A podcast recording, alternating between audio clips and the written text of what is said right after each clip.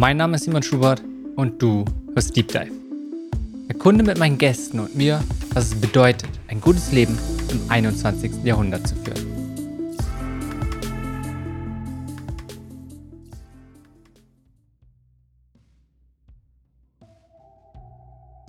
Diese Folge ist mit Frank Eilers. Frank ist Keynote-Speaker und Host des Podcasts Arbeitsphilosophen.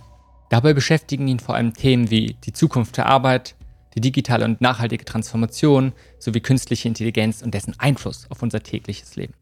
In dieser Folge sprechen wir über die verschiedensten Themen. Unter anderem die Bedeutung von Interaktion für Frank, Schwarz-Weiß-Denken sowie Polarität und dessen Einfluss auf unsere Gesellschaft, weiterhin unsere Beobachtungen über die Creator Economy sowie unsere Gedanken über digitalen Minimalismus. Uh, da fängst du ja mit ganz harter Kost an. Am meisten Freude macht mir tatsächlich die Interaktion mit anderen Menschen. Ich habe ja verschiedene Standbeine, wenn man das so sagen möchte. BWLer würden sagen Geschäftsmodelle. Und ich habe aber, glaube, wenn man alle Sachen nimmt, so eine Art Basis. Und wenn ich mit anderen Menschen, egal ob analog oder virtuell, kommuniziere, dann fühle ich am meisten Freude. Dann habe ich am meisten Energie. Dann fühle ich fit. Dann bin ich vielleicht auch kaputter, weil das natürlich auch anstrengend ist. Ne? Also ich bin jetzt nicht der Extrovertierte, der irgendwie 24 Stunden am Tag reden muss. Aber ich würde sagen, das ist so, ja, Dialoge, Interaktion. das glaube ich das, ja. Okay, geil. Und schon, wenn du es gerade so gesagt hast, du hast viele verschiedene Sachen. Ein paar werden wir sicherlich eingehen. Und was ich anhand der rote Faden ist so Interaktion, das ist so die Basis für alles. Und was ich spannend finde, genau diese Erkenntnis, die du jetzt einfach so mal simpel gesagt hast, ist etwas, was sich die meisten Menschen sehnen, so etwas zu haben. Weil oft ist es so ein, man macht mal das, man probiert und es ist völlig so fast wahllos und nicht so ein bisschen von, hey, das ist es. Der innere ja. Kern so meiner Sache. Ja, das ist was, was dir schon ewig klar war, wo einfach so, ne, bei manchen Menschen ist es ja sowas, oder ist es, was sich mit der Zeit immer mehr herauskristallisiert hat? Das mit den Interaktionen. Mhm. Also, ich glaube, es war mir immer klar, aber manche Sachen brauchen auch, um aus dem Unterbewusstsein wirklich klar zu werden und wirklich zu merken, ich meine, ich wusste schon immer, dass mir das Freude macht. Ich war immer der, der irgendwie in der Küche dann auf Partys die Gespräche geführt hat, dann die Leute, ich wurde dann Stand-up-Comedian. Also das war ja irgendwie immer klar, ne? Aber dass ich dann auch zum Beispiel in so einer Remote-Welt feststelle, wenn ich einen ganzen Tag alleine konzeptionell arbeite, da, da fühle ich mich nicht so toll, als wenn ich irgendwie irgendwo Interaktion einbauen kann. Und das ist eine Erkenntnis, die ist vielleicht simpel, aber vielleicht auch irgendwie nicht. Und die irgendwie zuzulassen, das hat, glaube ich, ein paar Jahre gedauert. Und ja, und vielleicht merkt man aber auch so, wie ich es gerade erzählt habe, so ganz klar ist es mir vielleicht immer noch nicht. und ich finde, wir haben zwei spannende Sachen. Zum Schluss hast du gesagt, ganz klar ist es vielleicht doch nicht. Ja. Und zulassen. Ja. Denn genau das sehe ich als Herausforderung ganz vielen so ein, okay, da ist was, aber es gibt ja so viele andere Sachen. Es könnte ja auch was anderes sein. Und wann bin ich mir schon sicher? Eigentlich müsste ich ja alles andere ausprobiert haben. Hm. Dann bin ich so, okay, ich probiere alles so ein bisschen, bin mir ständig unsicher und kann ständig immer wieder ins Hinterfragen kommen. Also da so ein bisschen von, gab es irgendwas, was dir geholfen hat, zu sagen so, okay, für dich, dass es dich rauskristallisiert, aber dass du es dann auch annimmst und sagst, das ist jetzt zumindest eine Sache, wo ich zumindest für ein paar Jahre mitlaufe. Das ist ganz interessant, weil du triffst da so einen Punkt. ähm, ich habe sehr viel ausprobiert in meinem Leben und ich würde das auch jedem und jeder empfehlen. Ne? Also man fängt ja ganz klassisch an im Berufsleben mit einer Hypothese. Also man denkt, man macht eine Ausbildung, man fängt ein Studium an und ganz viele wissen schon, ja, das will ich machen bis zu meinem Lebensende. Ganz viele wissen es aber auch nicht meine Hypothese ist, dass es für alle erstmal nur eine Hypothese sein wird. Also du fängst an mit dem Berufsleben und egal, ob du dir sicher bist oder nicht, Du testest das ja dann erst. Das kann sein, dass du schon immer wusstest, das mache ich, weil mein Vater hat das gemacht, meine Mutter hat das gemacht, das war mal mein Talent. Und dann startest du etwas, egal ob Ausbildung, Studium, irgendwas dazwischen, die ersten Jahre im Beruf. Und dann merkst du vielleicht, nee, doch nicht, weil du andere Komponenten entdeckst, andere Facetten. Und da sind wir beim Zulassen. Ähm, und das war, glaube ich, auch eine Stärke. Das würde ich heute auch in meinem Berufsleben noch als Stärke so sehen diese Momente zuzulassen, das Neue in mein Leben zu lassen, es auszuprobieren und dann zu merken, ja, aber meistens nein. Und dann nach dem Prinzip Ausschluss und ja, ist ganz interessant, kann man weitergehen, vielleicht immer mehr zum Kern zu kommen. Und auch hier, der Kern muss nicht der Kern bleiben. Es können andere Lebensumstände kommen, es können äh, Aha-Erlebnisse, krasse Wendungen Schicksalsschläge, was auch immer passieren. Und dann gibt es wieder was Neues. Aber auch hier ist ja wieder die Frage, lasse ich das Neue zu mit all dem, was da drumherum ist, oder halte ich an dem Alten fest? Ne? Und ja, das würde ich allen Menschen empfehlen. Ne? Einfach das, was gerade irgendwie resoniert, auszuprobieren und ja, zu schauen, was macht das mit einem? Ne? Wie fühlt sich das an? Was ist gut? Was ist nicht gut? Was fühlt sich gut an? Was fühlt sich nicht gut an? wovon darf es mehr sein, was raubt mir Energie, was gibt mir Energie und dann so immer weiter sich ranzutasten und das nie zu verlieren. Ich glaube, das ist der Kern vom Menschsein, wenn man so will. ja.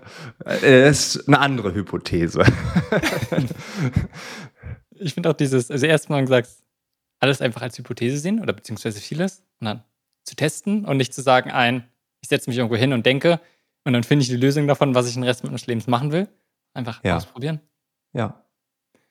Und das andere ist auch schon, also was sich sehr, sehr passt, auch wahrscheinlich zu anderen Themen, so dieses Neue zulassen, nicht in Alten festhalten. So ein bisschen ist ja auch mit Ungewissheit umzugehen und nicht klar haben, ein, ich weiß, ich habe einen Plan für was auch immer, wie lange in meinem Leben und probieren unbedingt an dieser Gewissheit mich festzukreien. Mhm. Ja. Lass uns mal einen Schritt zur Seite machen und mal so ein bisschen, du hast ja schon gesagt, du machst verschiedene Sachen, auch neben deinem Podcast. Da würde ich gerne so ein bisschen reflektieren, so wie die letzten Jahre waren. Aber lass uns davor nochmal gucken, so ein bisschen, das ist einfach das Öffnen. Wenn du jetzt mal so an die letzten paar Monate zurückblickst, kann auch die letzten oh, halbe Jahr, ein Jahr sein, gibt es so, oder was sind so ein bis drei Fragen, beziehungsweise auch Themen, die dich immer wieder beschäftigen? Und es geht jetzt nicht um eine, weißt du, so um die eine konkrete Sache oder auch ein Problem kann es natürlich definitiv sein.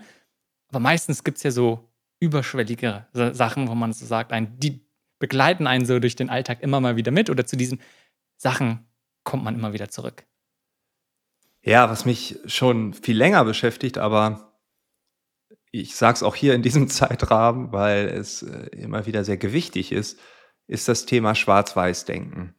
Warum versuchen wir die Themen immer so entweder oder A oder B, schwarz-weiß darzustellen? Warum lassen wir nicht andere Farben zu? Ne? Das habe ich ganz häufig immer wieder in verschiedenen Kontexten, dass man was Neues hört und sagt, na, aber. Und das ist immer so ein, das ist Zustand A und das ist Zustand B. Und es gibt nicht C, D, E, F, sondern wir haben immer A oder B. Das beschäftigt mich massiv und dass diese Themen häufig so unterkomplex dargestellt werden. Also das mag ich auch gar nicht. Und von Halbjahr zu Halbjahr merke ich, wie mir viele Diskussionen auch, die wir im, im öffentlichen Raum führen, zu wenig komplexitätsreal sind. Also man versucht das so runterzubrechen, dass wir dann ganz schnell zu so einem Schwarz- oder Weißbild kommen. Und das nervt mich manchmal. Und äh, das macht es aber gleichzeitig auch einfach und es ist auch logisch, dass man das versucht. Das ist, glaube ich, etwas zutiefst Menschliches, dass man es so runterbricht, dass man sagt, okay, bin ich für A oder bin ich für B. Ne? Ähm, ja, aber das ist, sind so Sachen, die mich in den letzten Wochen auch gerade im Zuge Künstliche Intelligenz, diesen Entwicklungen, die wir dort gerade sehen, ja, was dann wieder so massiv hochkommt. Mhm. Das ist, das ist gefühlt sind wir sehr gut gerade so verschiedene Metathemen. Bin ich sehr, sehr mag ich das, auf dieser Ebene zu denken. hast du ein konkretes Beispiel? Einfach mal so ein bisschen handgreiflicher zu machen. Und wenn ich mir denke, so schwarz-weiß denken, ja, schon Sinn. Aber bevor, damit wir einmal mal kurz Grunde gehen, hast du ja. gerne, wo du mit einer anderen Organisation vielleicht zusammengearbeitet hast, ohne vielleicht einen Namen zu nennen, aber irgendwie was, wo du sagst, daran machst du es fest. Ja, der Klassiker ist halt, wir haben diese KI-Debatte und alle Fernsehsendungen, alle Zeitungen schreiben, wird die KI uns arbeitslos machen. Also haben wir auch wieder dieses, wer bekommt die Arbeit, ich oder die KI. Und das ist so dieses klassische Beispiel, was man ja heutzutage überall, man muss den Fernseher anmachen. Ich weiß jetzt nicht, wie es jetzt in diesem Monat ist oder im nächsten, ähm, aber seit Ende letzten Jahres ist das Thema nun wirklich sehr breit ausgespielt worden und immer wieder ging so, ja, KI übernimmt unsere Jobs, egal welche News-App ich öffne, irgendwo ist das wieder drin, ah, verlieren wir unsere Arbeit an die Maschine, werden Roboter und so weiter. Sind auch die klugen Menschen, die Akademiker betroffen, jetzt werden die auch alle arbeitslos. Also immer dieses, entweder gar nicht oder komplett. also, dass es irgendwas dazwischen gibt, dass ich als Mensch bestimmte Dinge meiner Arbeit an eine KI abgebe, an eine Automatisierung, an einen Roboter, völlig egal, das mag ja sein. Aber vielleicht sind es nicht 0 oder 100 Prozent, sondern 10, 20, 40, 70. Aber vielleicht bleibt da auch noch ein bisschen übrig. Und das ist etwas, was ich ja schon krass finde, dass wir immer in Einsen und Nullen denken und nicht in 0,5 oder 0,1, äquivalent 0,9. Auch hier sehe ich gerade, wir können in verschiedene Richtungen gehen. Ich, ich würde gleich mal thematisch weitergehen und davor nochmal gerade auf dieses Beispiel, was du gegeben hast, mit künstlicher Intelligenz, mal ganz konkret auch wir als Podcaster oder vielleicht auch generell Creator mal diese Perspektive einnehmen. Einfach auch anhand eines Beispiels. Also das als Beispiel zu nehmen. Und wir haben davor so ein bisschen gesprochen, auch bevor wir die Aufnahmen gestartet haben, über verschiedene Tools und ein bisschen, was der eine oder andere gerade nutzt. Einfach als Update, was ich so das letzte Mal gesprochen haben. Und ich finde gerade das finde ich eine sehr spannende Bewegung, weil auch gerade künstliche Intelligenz, und wir müssen jetzt nicht zu sehr ins Thema künstliche Intelligenz ein, abschweifen oder reingehen, sondern auch dort wurde ja gesagt, okay, es wird viel manueller Arbeit oft einnehmen und Kreativität, neue Ideen generieren, ist so eins das, was Menschen, das ist sicherlich was auch ne, erstmal ein Thema, was du sicherlich oft schon mit konfrontiert wirst. Also das künstliche Intelligenz, gerade so Kreativität, das wird am spätesten abgelöst sein. Und gerade jetzt Bezug, ähm, wo es darum Creator Economy, ist ja genau dort, wo jetzt ganz, ganz, ganz, ganz viel kommt, wo es nicht ersetzt, sondern extrem viele Tools gibt, die neuen Content zum Beispiel erstellen, die nicht nur Ideen, sondern es auch wirklich extrem einfach machen, Content zu erstellen. Sei es ne, Blogartikel sowieso, kommt ganz schnell, wo er dann künstliche Intelligenz auf ChatGPT oder alle möglichen anderen Sachen in der Lage sind. Audio kommt immer mehr, Video wird sicherlich dann auch, dauert noch ein bisschen, aber wird jetzt demnächst sicherlich auch kommen, wo man dann komplett von künstlicher Intelligenz erstellten Content stellen. Das heißt, da werden wir sicherlich die nächsten, jetzt was meine Spekulation, die nächsten Jahre eine Flut von solchen Content sehen.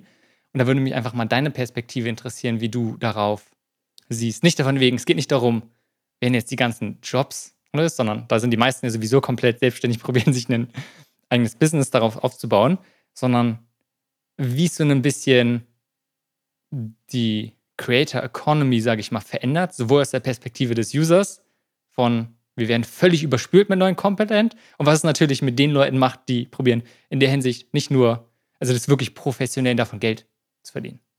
Ja, da kommt natürlich jetzt meine eigene Perspektive massiv mit rein. Das heißt, da gibt es den Frank Eilers Bias kostenlos dazu. ähm, und ich habe natürlich eine Hoffnung und diese Hoffnung möchte ich einmal kurz vielleicht kundtun. Also auf der einen Seite glaube ich, dass wir eh schon nicht mehr Herr über den Content sind. Also ich glaube, wir alle haben viel zu viel Content-Überschuss äh, angesammelt. Wir werden nicht Herr oder Frau der Lage. Ähm, wir benutzen verschiedenste Tools, um Sachen zu blocken, auszublenden. Wir haben wahrscheinlich einen Content-Overload, schon seit vielen Jahren. Das wird natürlich jetzt noch zunehmen. Und was wir aber bisher schon gesehen haben, ist, dass es guten Content gibt und dann gibt es den ganzen Mist. Ne? Und ähm, der Mist wird halt jetzt noch mehr. Das Gute ist, glaube ich, dass der gute Content ähm, auch besser wird.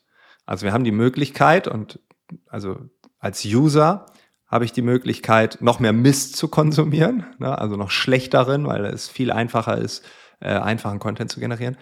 Ich habe aber gleichzeitig auch die Möglichkeit, noch besseren Content zu konsumieren, weil die richtig guten Creator, äh, die nutzen die KI-Tools und kommen so auf ganz neue Level-Ebenen und können das ganz anders distribuieren, etc. pp. Das heißt, als User muss ich noch achtsamer umgehen als bisher schon. Und wir alle wissen, wir waren nie achtsam, wir haben das nie gelernt. Ne? Social Media und Achtsamkeit schließt sich halt nicht aus. so, ähm, ich glaube aber, dass das etwas ist, was in den letzten Jahren immer präsenter wurde und in den nächsten Jahren noch präsenter sein muss, weil ansonsten gehe ich ins Netz und es nur noch Mist. Also ich kann dann irgendwann nicht mehr zwischen gut und schlecht unterscheiden, weil einfach die Masse zu groß ist. Deswegen glaube ich, dass die Nutzer sich anpassen werden ähm, und dass man viel achtsamer mit dem umgeht. Also quasi, ne, wenn du jetzt äh, in Social Media reingehst, das ist so, als wenn du den ganzen Tag nur zu McDonalds reingehst und dir Burger Pommes reinziehst. Ne? Das ist so, so vielleicht zweimal die Woche ist okay, ne? aber viermal am Tag, tick too much. Ne? Und so agieren die Leute aber bei Social Media. Und ich glaube, man wird das, das wird zurückgehen. Also wir werden da achtsamer werden. Als Creator ähm, ist genau das auch bei mir schon eingetreten. Also ich habe ganz neue Möglichkeiten durch die Tools, ganz einfacher ähm, Dinge zu tun. Und da würde ich Call Newport mal ranziehen. Das ist ein Professor aus den USA, der sich viel um das Thema Wissensarbeitswelt kümmert. Und ähm, seine Idee ist, dass wir ähm, oder ich habe es zumindest auf KI so übertragen, ähm, meine Idee in Kombination mit Colin Newport ist, dass wenn wir KI einsetzen, gibt es eigentlich drei große Anwendungsfälle. Einmal etwas, wir können KI einsetzen, um Dinge zu tun, die bisher nicht möglich waren. Also zum Beispiel, ich produziere Content auf Deutsch, ich kann auch auf Englisch. Ich bin aber kein äh, Muttersprachler in Englisch, das heißt nicht gut. Mit Voice Clone KIs kann ich Spanisch, Französisch, Italienisch und ist die Frage, macht das Sinn? Ne? Aber wenn ich so ganz kluge Gedanken hätte, ne, so die klügsten der Welt, aber leider nur Deutsch ne, oder Plattdeutsch, ich komme also aus Friesland, dann ähm, dann kann ich die jetzt in verschiedene Sprachen ausführen. So, das war bisher nicht möglich. Das heißt, hier haben wir eine völlig neue Grenzenlosigkeit, die mich gerade massiv ähm, interessiert, weil ich mir Gedanken mache, wie kann man das nutzen für sich selbst? Ne? Also ich, völlig neue Horizonte können da aufgehen. Und genau, das ist das eine. Ein anderer Punkt, um KI einzusetzen, ist es, dass ich mir Gedanken mache, was nervt mich so richtig? Also wie werde ich Mist los? Ähm, zum Beispiel den Mist im Internet, also wie kann eine KI Sachen kuratieren, wie kann eine KI aber auch mir helfen, dass Termine koordiniert werden, weil irgendwie kann auch eine halbe Stunde am Tag verbringe ich damit, Termine mit anderen zu koordinieren, damit wir ein Meeting finden oder ein Telefoninterview oder, oder, oder. Wie schaffe ich es, dass eine KI mir diesen Mist, den ich nicht machen will, abnimmt? Ne? Also hier geht es darum, ähm, Sachen loszuwerden von der Steuererklärung und so weiter und so fort. Also hier nicht nur Automatisierung, sondern auch ein bisschen was Klügeres. Und dann ein dritter Punkt, ähm, das ist dann quasi das Thema Produktivität, Effizienzsteigerung. Das ist so das, YouTube wimmelt davon. Ne? Also hier nochmal und da nochmal. Und dann geht es aber gar nicht um die ersten beiden Punkte, sondern eher darum, sich mit dem Ganzen zu beschäftigen. Ne? Also dann sind da so Produktivitätsnerds, ich gehöre auch dazu. Ne? Ähm, ich könnte mich stundenlang damit beschäftigen und dann habe ich das dann, in, also der Invest war viel mehr, als das Tool mir jemals bringen wird, in Summe in Jahren. Ne? Aber es macht mir halt Spaß. Ähm, und ich glaube, das sind so drei Anwendungsfälle, die KI einfach hat und ich fokussiere mich gerade massiv auf das Neue, also wie kann ich KI einsetzen, um dann Dinge zu tun, die bisher nicht möglich waren.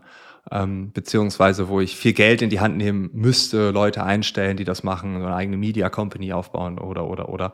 Ähm, ja, und nicht an den Interaktionen, an den Dialogen mit den anderen sparen zu müssen, weil ich selbst muss, ne? sondern ähm, genau, das ist so etwas, was ich mir vorstellen kann, ja, diese zwei Seiten einer Medaille. Und als Mensch, als realer Mensch, sollte man achtsam sein ähm, und sich vielleicht öfter die Frage stellen, was kann ich jetzt damit machen, was ich bisher nicht konnte. Und dann geht so ein Raum auf, ne? dann äh, kommen auf ganz andere Gedanken. Ne? Ich meine, spare 20 Minuten pro Woche, da hole ich doch niemanden hinterm Ofen vor. Das ist doch völlig schnurzpiep egal. Wir vertrödeln so viel Zeit, da gehe ich einmal auf Instagram, dann sind die 20 Minuten schon wieder weg. Ne? Also da hat, haben sich die acht Stunden Invest um irgendein Tool, das äh, lohnt sich nicht. Ne? Aber wenn ich auf einmal neue Gefilde erkunde, das gibt mir immer ganz viel Energie und ich glaube, das würde ich allen so empfehlen. Mhm. Ich bin nur am Empfehlen hier, ne? Also es soll jetzt gar nicht so ein Ratgeber sein, aber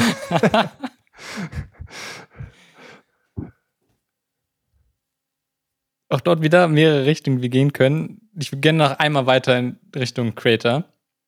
Ich gerade, ich musste, glaube ich, ein bisschen gerade ausnutzen, dass ich hier dran habe. Von dem, was du sagst, für mich total kenne ich, dass es auch immer mehr guten, also der gute Content wird immer besser auch. So ein bisschen, ich ich sag mal, in verschiedenen Medien, gerade im Podcast, was ich sehr beobachte, in Deutschland die letzten Jahre größer geworden. Es kommen mehr professionelle auch große, ich sag mal, die in anderen, gerade aus dem Fernsehen, Radio, kommen dort rein. Haben natürlich ganz andere auch Möglichkeiten bzw. Kapazitäten. Dann, wir sind jetzt hier alle, alleine und haben kein Team aus 20 Leuten, die an einer Show arbeitet. Und ich glaube, so ein bisschen und auch gerade wieder in Verbindung mit KI. So, was das Internet ja viel war, lange Zeit, ist, jeder kann irgendwie beitragen. Jetzt wieder bei Interaktion, jeder kann sich eins zu eins finden. Dann Social Media hat es ja schon enorm gestürzt, sagen, okay, es gibt jetzt ein paar wenige Plattformen, wo sich alles abspielt. Zum Beispiel Podcast finde ich eines der wenigen Sachen, wo es halt genauso noch nicht ist. Ich glaube, Spotify ist damit dieses Ökosystem, sind sie gut dabei zu zerstören, beziehungsweise sagen wir zu verändern. Aber diese Dynamik, die ich meine, von dieser Unabhängigkeit. Und wenn wir jetzt einfach diese Entwicklung sehen, dass immer weniger große Player gibt, die wirklich auch vielleicht Mainstream guten Content machen. Ist ja okay. Und sagen, aber dass alle hauptsächlich nur noch diese wenigen großen sehen. Es ist eine Entwicklung, die du auch siehst. Und jetzt pass auf, jetzt wird es eine große Frage. Und das mal angenommen, weil das ist gerade eine Entwicklung, die passiert. Und das jetzt verbinden mit diesem Schwarz-Weiß-Thema, mit dieser Polarität, ist ja auch ganz großes Problem von, dass Leute sehr wenige Mainstream-Sachen hören und dann immer punktuell. Und gerade wenn etwas Mainstream ist, muss es ja meistens, ich sag mal, durchschnittlich sein, weil du willst niemandem auf den Fuß zu treten, sondern alle sollen es ja irgendwie hören. Und dann kannst du nicht ganz speziell sein, dass es nur ganz wenige interessiert. Und wir könnten jetzt richtig im Podcasting ganz viel reingehen, dann würden die meisten verlieren. Ich glaube, darum müssen wir immer gucken, so ein, wie tief kann man reingehen, wie ist es noch anknüpfungsfähig für alle. Und jede Mainstream-Media ist halt genau, muss diesen Grad immer finden. Und dadurch ist jetzt so, so ein bisschen von, siehst du erstmal diese Entwicklung von, dass es wenige große immer Player gibt, andere immer mehr verdrängt wird. Das heißt, für vielleicht unabhängige Creator wie für uns wird es eher schwieriger, trotz künstlicher Intelligenz. Und ist diese Entwicklung, die vielleicht durch KI noch eher beschleunigt wird, trägt die tendenziell nochmal dazu bei, zu dieser großen Polarität. Es kommt auf den Betrachtungswinkel an. Also, mhm. wenn du das, in, wir bleiben mal beim Podcasten. Wenn du den Zeitraum 2007 mit heute vergleichst, stimme ich dir zu. 2007 war alles independent. Da gab es keine Großen. So, die waren einfach nicht da. So, die Großen waren die großen Independent-Leute. Aus der Sicht stimme ich dir zu. Wenn wir uns aber Medien ganz klassisch anschauen, dann vergleicht die 90er mit heute. Jeder kannte Stefan Raab, Thomas Gottschalk, keine Ahnung, ne, vielleicht war Raab auch erst später, aber ähm, was ich sagen will, es gab die, die im Fernsehen waren und das war's. Egal, ob du Sportler warst, Musiker, Fernsehstar, Moderator, was auch immer. Wenn man heute Menschen befragt, was sind deine Lieblingscreator, da kommen Namen raus, die kenne ich nicht. So. Das Internet hat es möglich gemacht, dass wir immer weniger Mainstream haben, weil die Nischen ansteuerbar sind Innerhalb der Nischen hast du aber wieder dieses Phänomen, da gebe ich dir recht. Also wenn jemand sagt, okay, ich stehe auf Gaming, auf Battlefield, also so ein Kriegsspiel, äh, aber nicht das neueste, sondern das allererste Battlefield. So, was vor 30 Jahren rauskam oder so. Dann hast du auf YouTube, auf TikTok, auf Twitch, whatever, immer noch eine, ein Publikum, was sagt, ja, ist bei mir auch so. Ich vergesse meine Jugend nie wieder Battlefield 1, das war der Knaller. Und wenn du das heute noch spielst, dann hast du vielleicht Menschen, die dir zuschauen. Du hast eine halbe Million Follower, du kannst davon leben, das ist dein Job. Du kommentierst das, du machst Spiele etc. pp. Ähm, und das wäre in den 90ern nicht möglich gewesen. Und vielleicht gibt's da nicht 100 andere Independent-Leute, vielleicht schon, aber da zieht halt der Größte halt die große Masse, der hat dann Werbeeinnahmen und kann besseres Equipment kaufen, etc. pp. Ne? Ähm, und von daher würde ich der Hypothese nicht zustimmen, Klar, nehmen die großen Anstalten da oben in den Charts alles weg und die großen Comedians und die großen Influencer auch. Aber im Großen und Ganzen glaube ich eher, dass uns das Internet neben dem ganzen anderen Mist, Social Media und äh, Werbung ohne Ende und Fake News ohne Ende, die ganzen Trolle natürlich äh, ziemlich viel Mist gebracht hat. Aber ich glaube, dass die Menschen sich im Internet besser ausleben und austoben können, als sie es vorher je konnten. Und das dürfen wir nicht vergessen. Ne? Also vorher war, glaube ich, unsere Gesellschaft mehr Mainstream. Hatte auch Vorteile, aber wenn wir jetzt Freiheit als Begriff nehmen und äh, wir reden ja auch davon, dass man, ich habe ja eben auch gesagt, man darf was Neues ausprobieren ne? und so, dann glaube ich, äh, ist, hat das schon zu ganz viel Gutem geführt. Voll, ich stimme den allen Punkten zu. Für mich ist auch, also gerade dieses ne, Freiheit beziehungsweise einfach Möglichkeiten, Sachen zu gestalten und nicht mhm. nur, also nicht nur konsumieren, sondern auch selbst zu produzieren. Da wird die Schwelle ja immer niedriger, was ich grundsätzlich eine sehr gute Entwicklung finde. Ich glaube, was, ich, ich, kann mir vorstellen, dass es beides parallel ist. Das ist halt immer, genau ja, bei YouTube sieht ja. man es auch. Die ja. Plattform verändert sich und es gibt immer jetzt einige wenige, die immer, immer, immer größer werden. Ich kann mir vorstellen, dass diese Entwicklung ist. Nehmen wir an, bei YouTube, keine Ahnung, Mr. Beast und immer mehr gucken das, bis dann irgendwann, ich weiß nicht, wie viele, irgendwann eine Milliarde oder sowas werden. Und dann nebenbei gibt es halt dieses sehr, sehr nischenmäßige. Und was und ohne es bewerten zu wollen, sondern einfach nur so ein bisschen, es, es verändert sich. Ja, es kann aber auch Alles. sein, dass Mr. Beast den Sprung auf eine neue Plattform nicht hinbekommt, trotz riesem Team, trotz riesiger Budgets, äh, oder dort sich andere Menschen rumtummeln, die sagen, boah, wie schnell ist das denn geschnitten und wie stumpf immer die ganzen Spiele, ist immer das Gleiche mit einem anderen tollen Millionen-Deal und irgendwelchen großen Autos und keine Ahnung. Das ist so alles Protz, das kann man doch heutzutage in einer Welt, wo wir über Klimawandel reden, nicht mehr machen. Und dann, also MySpace gibt's auch nicht mehr, ne? StudiVZ mhm. auch nicht, hätten wir uns damals auch nie vorstellen können, dass es die Sachen nicht mehr gibt. Ne, das war unser Leben, das war unsere Social Media Plattform und dann zack ist sie weg. Und ähm, ja, also ich kann mir schon vorstellen, dass es auch hier noch so viel Wandel gibt. Und es gibt, das darf man auch nicht vergessen, Content Creator, die funktionieren auf einer Plattform, die funktionieren aber nicht auf einer anderen. Ne? Und ähm, die Mechaniken sind immer anders, es ist dynamisch, von daher ja, es kann sein, dass YouTube immer größer wird. Es kann aber auch sein, dass eine andere Videoplattform einfach das alles völlig verändert. Ne? Oder wir durch die Brillen, die Apple-Brillen, äh, ein ganz anderes Nutzungsverhalten haben. Und ähm, ja, die haben einen riesen Vorteil, aber auch Nokia und Co. sind auch pleite gegangen, obwohl sie einen großen Vorteil hatten. Also diese Beispiele gibt es in der Geschichte zuhauf. Das stimmt, weil das stimmt. Lass uns noch mal kurz noch mal bei Polarität bleiben. Auch, weil du gesagt hast, das ist ein Thema, was dich beschäftigt. Ich glaube, es ist ein riesengroßes gesellschaftliches Thema. Ja gerade, und du, du hast Schwarz-Weiß-Denken gesagt, ich habe zu Polarität gemacht. Nur mal das. Ja. Ich glaube, es ist sehr stark zusammenhängt. Und auch dort finde ich es sehr, sehr spannend. Du beschäftigst dich ja viel mit New Work, künstliche Intelligenz, Digitalisierung, all, all diesen Themen, wo du auch mit anderen Organisationen in Interaktion bist, im Austausch, was sie beschäftigen. Und ich kann mir vorstellen, dass das sowohl in der Interaktion mit anderen, ne, wo du meinst, okay, jetzt gibt es hier Option A und Option B, und dass man sagt, also man macht halt immer nur zwei Optionen raus und nicht und alles dazwischen. Aber was damit ja auch einhergeht, ist ja dieses etwas zu vereinfachen. Hm. Und gerade zum Beispiel künstliche Intelligenz, würde ich sagen, ist einer der größten Sachen gerade unserer Zeitentwicklungen. Und davor, wie lange es jetzt auch noch schon mal Digitalisierung gibt und gesagt wird, es ist ein Riesenthema, waren da schon ganz, ganz, ganz viele Organisationen beziehungsweise auch Menschen einfach komplett abgehängt. Und das war eine Herausforderung. Und ich meine, jetzt wird es eher schlimmer, es wird schneller. Wir sind jetzt noch mal einen ganz, ganz anderen Schritt, kommen wir hin.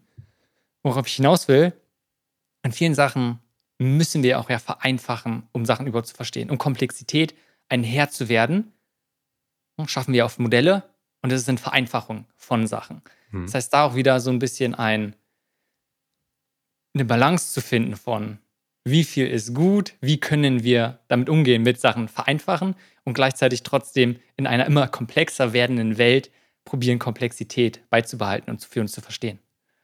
Ja, auf jeden Fall. Also ich glaube auch, dass das Vereinfachen notwendig ist. Das ist eine ganz normale Dynamik, die jeder Mensch äh, in sich findet.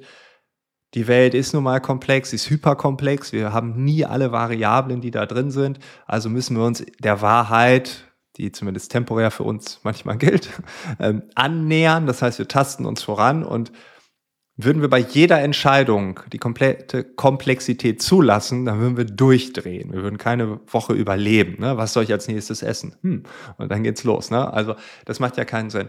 Ähm, und trotzdem glaube ich, dass wir bei bestimmten Themen in den Diskussionen auch nach links, rechts, oben, unten diagonal schauen dürfen. Sonst haben wir nämlich auf gesellschaftlicher Ebene genau das Ding, dass wir polarisieren und das ist etwas, was ich in der Gesellschaft sehe, wenn ich auf die Gesellschaft schaue, dass wir sagen, das ist so oder das ist so. Und wenn wir unterkomplex diskutieren, dann führt das dazu, dass es Lager gibt. Und verschiedene Lager stehen sich gegenüber. Und Menschen, die sich gegenüberstehen, die arbeiten nicht miteinander, sondern gegeneinander. Und das ist ja das Schlimme an Polarisierung. Das heißt, indem wir es uns zu einfach für den Moment machen, machen wir es uns gleichzeitig ziemlich, ziemlich schwer für alles, was in Zukunft kommt. Und ähm, da kann man sich Amerika anschauen, da ist es ganz extrem. Man sagt ja mal, Amerika ist immer ein paar Jahre vor uns, so in jeglicher Entwicklung. Und äh, vielleicht gilt das auch hier für unsere Gesellschaft, dass wir mit einfachen Lösungen, einfachen Parolen auch, wenn man in bestimmte äh, Lager schaut, ja, Dinge so polarisierend darstellt, dass Menschen einfach sagen, ja, so, das, äh, weil, und dann bin ich halt in diesem Lager jetzt wegen des einen Standpunktes und die anderen drei sind mir jetzt erstmal egal, aber jetzt erstmal der hier und die anderen sind doof. So, und dann ähm, gibt es diesen Spielraum nicht mehr. Ne? Und ich glaube, das ist das, was das Allerschlimmste ist, dass wir diese Spielräume nicht mehr haben, sondern immer sagen A oder B.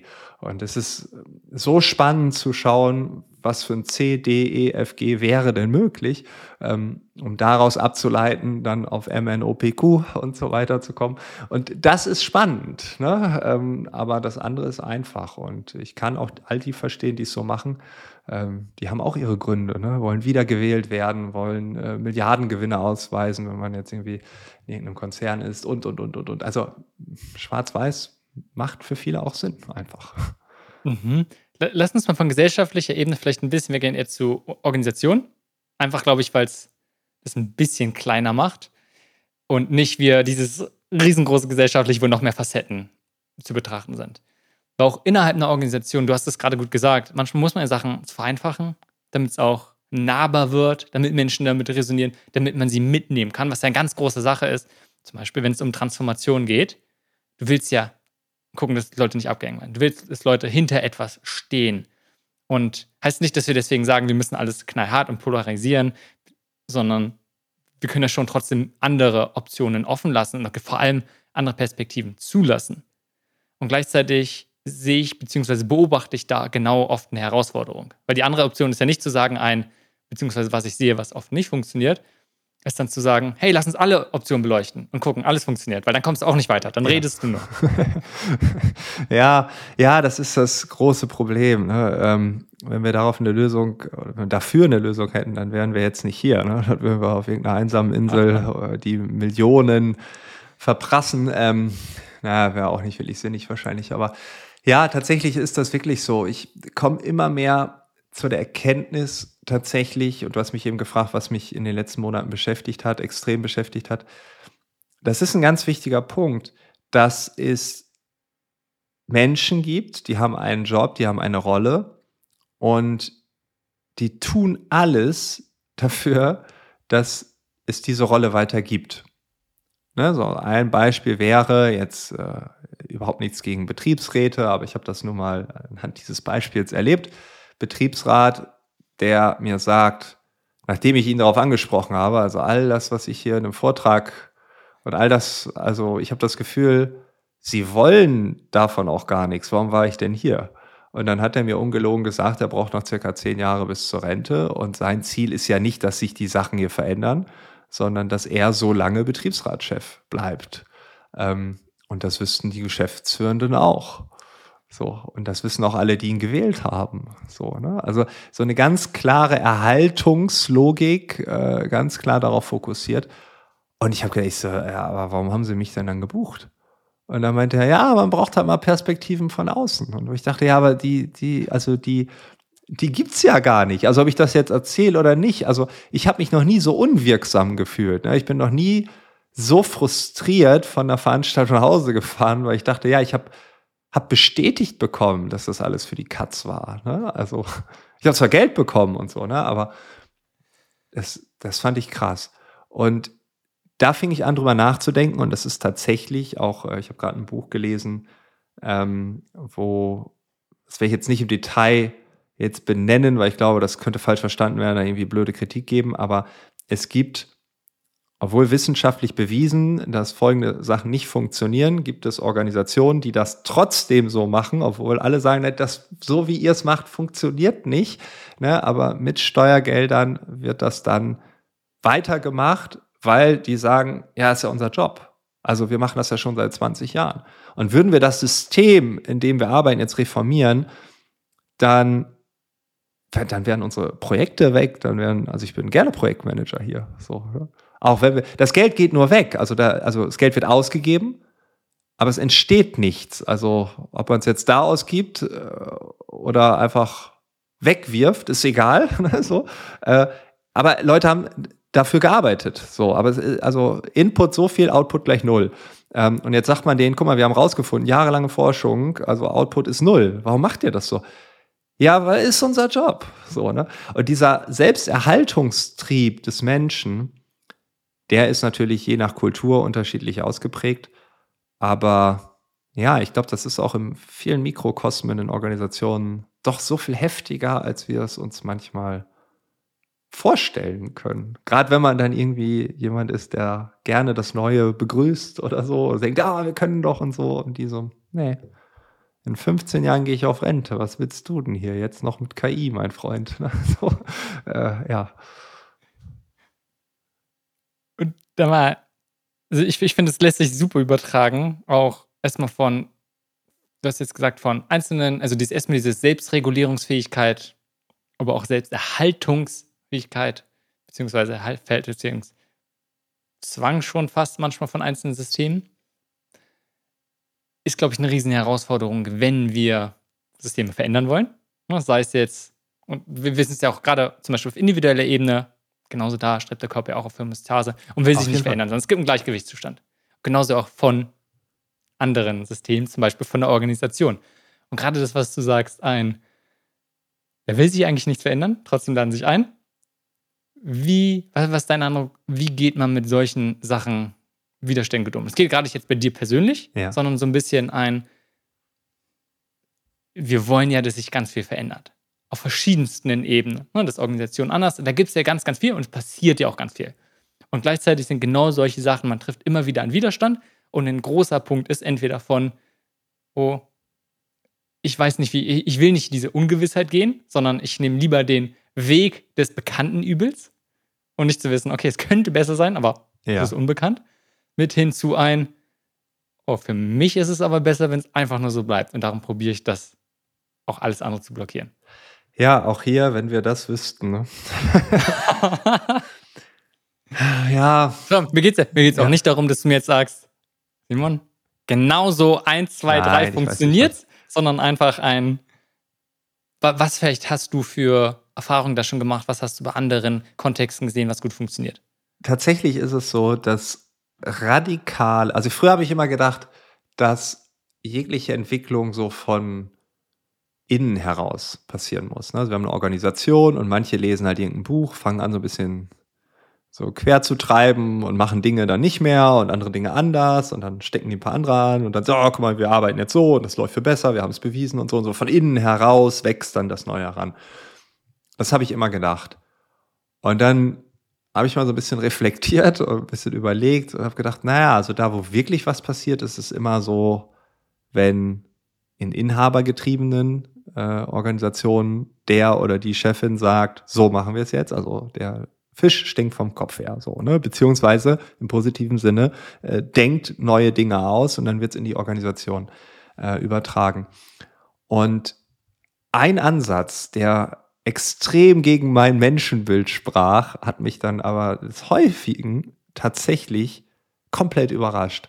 Nämlich einfach zu sagen, wir machen das. Ist auch völlig egal, ob die Leute bei uns bleiben. Es ist uns egal. Wir wollen, ne, aber wirklich, Inhaber, Inhaberin sagt, wir machen alles anders, koste es, es es wolle. Diese internen Streitereien und Widerstände, das ist Bullshit, das wollen wir nicht und das wird nicht toleriert. Und dann gehen langjährige Spitzenleute, weil sie sagen, nee, also so, nee, mm, äh, und kriegen dann noch eine Abfindung und ähm, müssen gekündigt werden und man leinigt sich irgendwie so eine Mischung aus, ich kündige und ihr kündigt mich. Und das wird sehr teuer.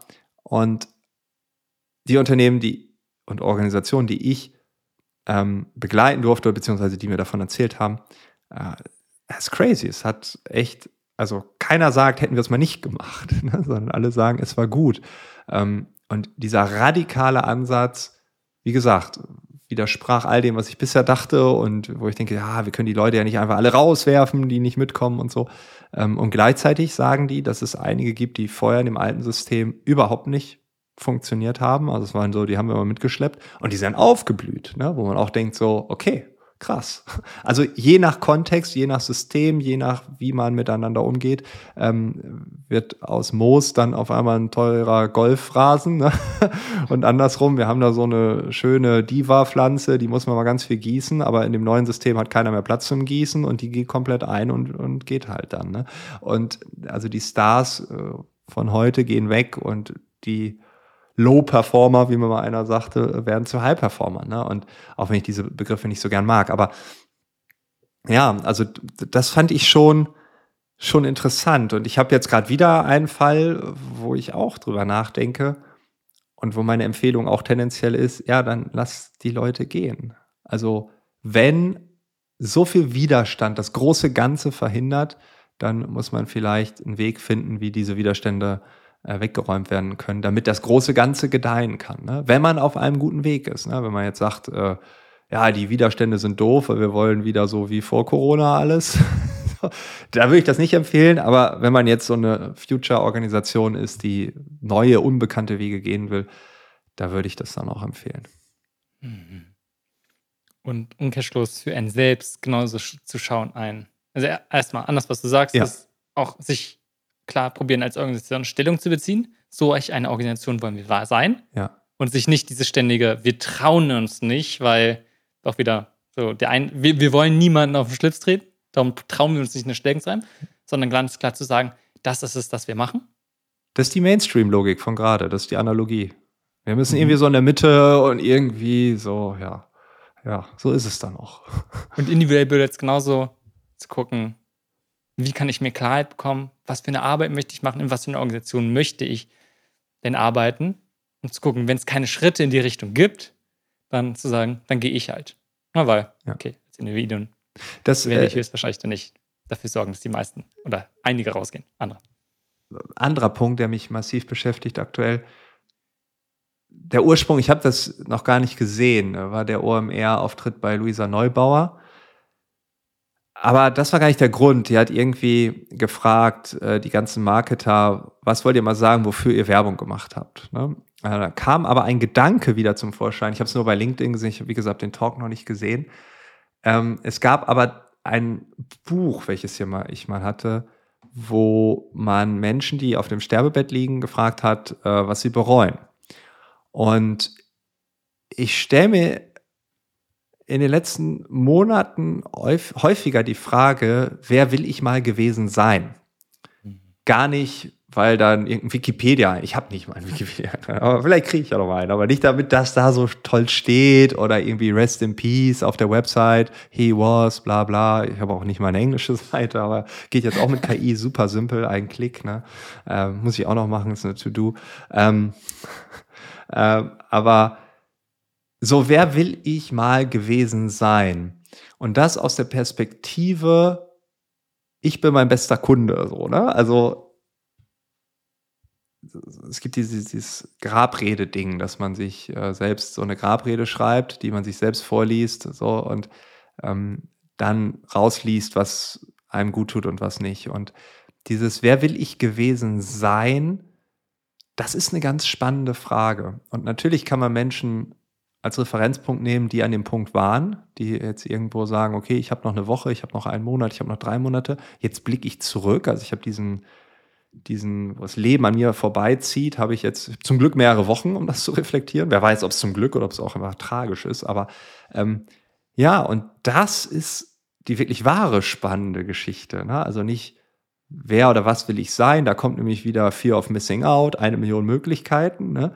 ähm, sondern die Frage finde ich gerade spannender, um nicht nur alles auszuprobieren, sondern vielleicht noch mehr Klarheit zu bekommen, welche Werte, welche, welche Grundfesten mein Leben haben soll. Ne? Also alle Freiheiten hin und her. Ne? Aber wenn ich irgendwie sage, ich möchte jemand sein, der ähm, Menschen hilft oder so, ne? der immer ganz tolle Verbindungen hat zu Nachbarn, zur Familie und so weiter. Aber ich bin irgendwie Digitalnomade und irgendwie alle drei Wochen woanders, dann äh, passt das nicht. Ne? Wer will ich gewesen sein? Auf einer Beerdigung, wo keiner kommt, weil alle, die du aus dem Dorf kennst, die, die sind auch leider gerade wieder woanders. Ne? Und wer will ich gewesen? Also sich das zu fragen, ist, glaube ich, ein ganz wichtiger Punkt. Und dann abgeleitet, und da kommt Luisa Neubauer ins Spiel, die dann gesagt hat, für wen macht ihr eigentlich Werbung? Für wen wollt ihr in vielen Jahren sagen, habt ihr Werbung gemacht? Dann auch zu überlegen, was bedeutet das für meine Arbeit? Weil ich glaube, das kann man nicht trennen. Ähm, und gleichzeitig sollten wir aber auch nicht urteilen, es kann sein, dass eine alleinerziehende Mutter, ein alleinerziehender Vater beim Rüstungskonzern arbeitet. Ich weiß, das ist jetzt bald wieder ESG und wegen Demokratie und Freiheit oder so, aber Rüstung war vor dem Ukraine-Krieg nicht so angesagt, ein ziemliches No-Go immer und auch irgendwie nicht so ethisch korrekt und so äh, für die meisten Menschen. Und äh, aber trotzdem arbeitet man da, weil man sagt, ich habe zwei Kinder, ich bin alleinerziehend, ich äh, kann die nur hier richtig gut durchbringen, weil ich kriege hier ein hohes Gehalt.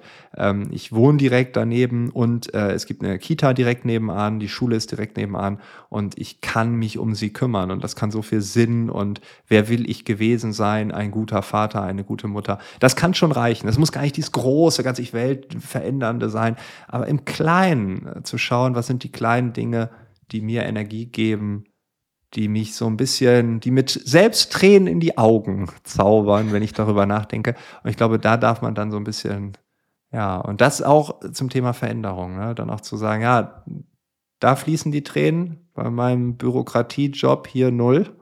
Ja, vielleicht ist das jetzt auch ein Zeichen. ähm, je nach Kontext. Ne? Das heißt nicht, dass man das eine, aber ähm, je nach Kontext. Wir sind alle unterschiedlich, wir sind alle individuell und diese ganzen blöden Ratgeber sind alle nur Ideengeber. Niemals eins zu eins nachmachen, immer selbst drüber nachdenken, auf die eigene Situation übertragen und diese ganze eigene Komplexität auch, auch wirklich der Raum zu geben. Ne? Wir sind alle anders, wir haben alle unterschiedliche Erfahrungen gesammelt, Traumas gesammelt, was auch immer, Niederlagen, Schicksalsschläge, Erfolge, tolle Situationen äh, gehabt, äh, tolle Reisen gemacht ähm, oder auch nicht. Und ja, das musste alles mit einfließen. Mhm. Einmal, diese Frage finde ich sehr schön, auch gerade im Unterschied, ne? weil wir ja oft ist es etwas von, was möchte ich gemacht haben, hm. was möchte ich erlebt haben, aber darauf zu fokussieren, welche Person ja. möchte ich gewesen sein. Wo du sagst, so, da kommen viel mehr nochmal gewisse Werte, die ich dann hoffentlich dann auch gelebt habe, hervor. Das andere von, was ich auch nochmal gerade spannend finde, zum Schluss du gesagt hast, vieles, alles sind nur Ideen, ne? alles, was so Vorschläge, Ratgeber, lass uns die als Ideen ansehen. Ich würde gerne hinzufügen, genau das gleiche kann man Gedanken auch sehen. Nicht alles, was wir denken, ist genauso und es ist wahr, ja, sondern ja. sind Ideen, die wir annehmen können. Ja. ja. Und dann dadurch, dass du jetzt so oft die Frage gestellt hast, beziehungsweise auch nochmal gesagt hast, ne, welche Person möchtest du gewesen sein, was ist dir wichtig, äh, wie beantwortest du die für dich? Huh. wenn, schon, wenn du schon so eine Frage aufmachst. Ja, ich dachte schon äh, nach deiner ersten Frage, jetzt wird es immer einfacher, aber Jetzt kommst du ja noch mit so einem fetten Bogen um die Ecke. Ähm, ja, ähm, ja, schwierig. Ne? Ähm, ich würde sagen, also ich bin vor eineinhalb Jahren Vater geworden und ich versuche mal dahingehend zu argumentieren. Nee, nicht zu argumentieren. Wenn man eine Geschichte als Vater erzählt, sollte man nicht argumentieren. Aus diesen Gründen, nein, es hat eine Menge verändert, weil ich, ich glaube, es war eine der besten Entscheidungen meines Lebens, obwohl ich mir nicht im Klaren war, kann ich das, schaffe ich das. Also ich hatte ganz viel Angst, ähm, eine Familie zu gründen. Und ich bin heute noch einem Kumpel sehr dankbar, der ja quasi ausgerastet ist, als ich ihm gesagt habe, ich weiß nicht, ob ich äh, Vater sein kann. Ne? Und dann hat er mich einmal zurechtgestutzt, einmal durchgeschüttelt und dann habe ich Dinge anders gesehen, habe neu drüber nachgedacht und dann habe ich gesagt, okay, ja, ich glaube, ich kann das doch so, ne? Und dann ist wow. Ich habe dann gemerkt, dass die Rolle des Vaters mir so viel Freude bereitet, wie wahrscheinlich noch nichts vorher mir Freude bereitet hat. Und aus der jetzigen Perspektive würde ich die Frage völlig anders beantworten wie vor eineinhalb Jahren. Und wahrscheinlich äh, Pubertät und so dann nochmal anders. Ne? Aber nein, ich glaube, dass dieses Wer will ich gewesen sein auch ein Prozess ist. Und jetzt gerade dreht sich alles um ich bin Vater, ne, jetzt vielleicht bald zweifacher und so weiter, aber ähm, das hat einen ganz großen, großen Anteil in meiner, meiner Erzählung. Und gleichzeitig glaube ich, dass je nach Kontext, je nach Lebenssituation, je nach Lebensabschnitt wieder neue Dinge reinkommen, die das Gesamtbild formen. Und ich glaube tatsächlich, man redet ja mal von diesen alten, weisen Menschen. Ne? Also ein Lebensziel von mir ist es, irgendwann ein weiser alter Mann zu sein, wo dann Kinder, Enkelkinder, Nachbarskinder, Erwachsene, völlig egal, vorbei. Sag mal, ich habe folgendes Problem und dann schwadroniere ich da 20 Minuten vor mich hin und alle sagen, ach, ja, danke. so, das ist so, so eine Vorstellung, die ich habe. Aber ich glaube, genau in dem Moment, kann ich die Frage wirklich erst beantworten, weil ich dann diese ganzen Lebensabschnitte ähm, gegangen bin und aus jedem Lebensabschnitt Dinge mitgenommen habe. Und jetzt aktuell ist es halt, wer bin ich als Vater und wie wichtig ist mir die Familie. Und das kann ich sagen, ähm, mein komplettes Berufsleben hat sich seitdem massiv verändert. Also ich hatte früher, ich habe früher sehr viel gearbeitet, glaube ich. Also ich habe sehr viel, zumindest mein Kopf war einfach nie aus. Ähm, und ich habe richtig gemerkt, wie es auf einmal so ein Themenfeld gibt, was immer wichtiger, wichtiger, größer, gewichtiger wird, äh, was mich auch einfach mal von jetzt auf gleich komplett ausnockt, ne? einfach weil man irgendwie jetzt auch Magen-Darm hat oder weil irgendwas passiert ist. Ähm, und ja, das ist etwas, das würde da auf jeden Fall drinstehen. Mhm. Danke für den Einblick. Auch dort sehen, das ist nichts Statisches, nee. sondern es verändert sich. Ja, ja. Genauso. Die, die Frage als Orientierung, nicht als ein, wo ich probiere, eine Möglichkeit zu finden, den Weg und das eine herauszufinden, sondern ein, ist es eine Orientierung für jetzt? Ja. Und es kann sein, dass es morgen schon wieder anders ist. Ja. Ja, ja, genau. Morgen oder ja, oder in fünf Jahren oder in zehn. Ne? Also es ist, vielleicht brauchen wir auch solche Leitfragen, ne? statt immer Antworten. Wir suchen ja immer Antworten. Vielleicht äh, brauchen wir mehr Fragen. so. Mhm. Und die Antworten sind dann irgendwie ganz tief in uns drin und nur so als Gefühl wahrnehmbar oder so. Aber ja. Du machst heute so gute Vorlagen. Ich stimme dir total zu. Was sind denn Leitfragen für dich, wo du sagst, auch gerade als Podcaster mit anderen zu sprechen, sind wir uns ja bewusst, wie wichtig oder wie kraftvoll Fragen sein können. Und gerade auch für das eigene Leben, die du sagst, es geht nicht nur um Antworten zu finden, sondern manchmal erstmal vor allem die richtige Frage zu stellen. Und gibt es für dich Fragen, die, und das kannst du jetzt gerne in mehrere Richtungen, sowohl im Gespräch, in Interaktion mit anderen, die du als besonders wirksam findest, aber auch in deinem eigenen Leben einfach für dich. Hast du so eine, ein, zwei, drei Fragen? Ich habe, glaube ich, gar nicht diese eine Frage, sondern ich habe irgendwann, und das ist auch eine Stärke, glaube ich, in meinem Berufsleben. Guck mal, jetzt in diesem Gespräch, jetzt, also, wir haben ja hier einen roten Faden, da drin noch 20 andere. Ne? Also, ähm, ich glaube, ich bin auch gut darin, neugierig zu sein. Das war ich schon als Kind. Und dann war das mal weg, mal nicht. Dann, das ist immer so. Und irgendwann habe ich ich wusste, dass ich neugierig bin und irgendwann habe ich das auch zugelassen. Und ich glaube, ich bin richtig gut im geschäftlichen wie im privaten, wenn ich dem Trieb folge, also wenn ich neugierig bin. Und das merke ich in Meetings, in Kennenlerngesprächen, ob ich irgendwo einen Vortrag halten darf, in Podcast-Interviews, aber auch im Spielplatz. So, ne? Also überall diese, ja, bin ich jetzt neugierig oder fange ich an, viel zu viel zu erzählen? Ne? Also ich habe immer meine Studie gelesen, wo man festgestellt hat, die besten Vertriebler sind die, die weniger reden als ihre Kunden. Und der durchschnittliche Vertriebler redet aber knapp über 70 Prozent der Zeit. Und die besten aber weniger als die Hälfte. Und das war für mich so einleuchtend, weil ich dachte, ja klar, die hören zu, was will derjenige, was will derjenige nicht, wie kann ich helfen, welche Probleme können wir lösen, ah, okay, ihr braucht das, hm, ja, wir machen ja das und so und dann, ach so, ja, und dann trifft man sich immer und, ah, Deal, ne? 50 Millionen, so, ne? unterschrieben, ganz einfach. Ähm, oder 200 Euro, völlig egal. Auf jeden Fall habe ich da für mich gelernt, die Komponente neugierig sein und sich zurücknehmen das Gegenteil von diesem Podcast-Gespräch, also jetzt, äh, ist wahrscheinlich so die Magie.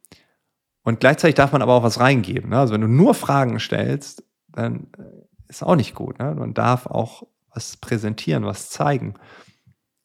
Und alle Fragen, die ich stelle, das Beste ist immer das, wo es eine Resonanz gibt. Also gar nicht so, das sind meine fünf Fragen oder ich habe mir hier so ein Buch äh, durchgelesen über Serendipität, über Zufälle äh, mit Professor Busch und äh, Christian Busch heißt er, glaube ich.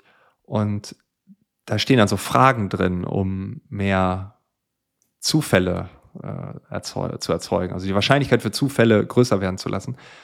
Und dann habe ich erst gedacht, oh, die Fragen, die kann man sich ja auswählen. Und dann habe ich gesagt, nee, also ich stelle ja nur dann Fragen, wenn es eine Resonanz gibt, wenn mir jemand erzählt, irgendwie, keine Ahnung, ja, äh, das und das und das und das. Und dann so, oh, das ist interessant, aber wieso denn? Und dann, also, und dann folgt man der Resonanz. Und das sind dann auch die besten Gespräche.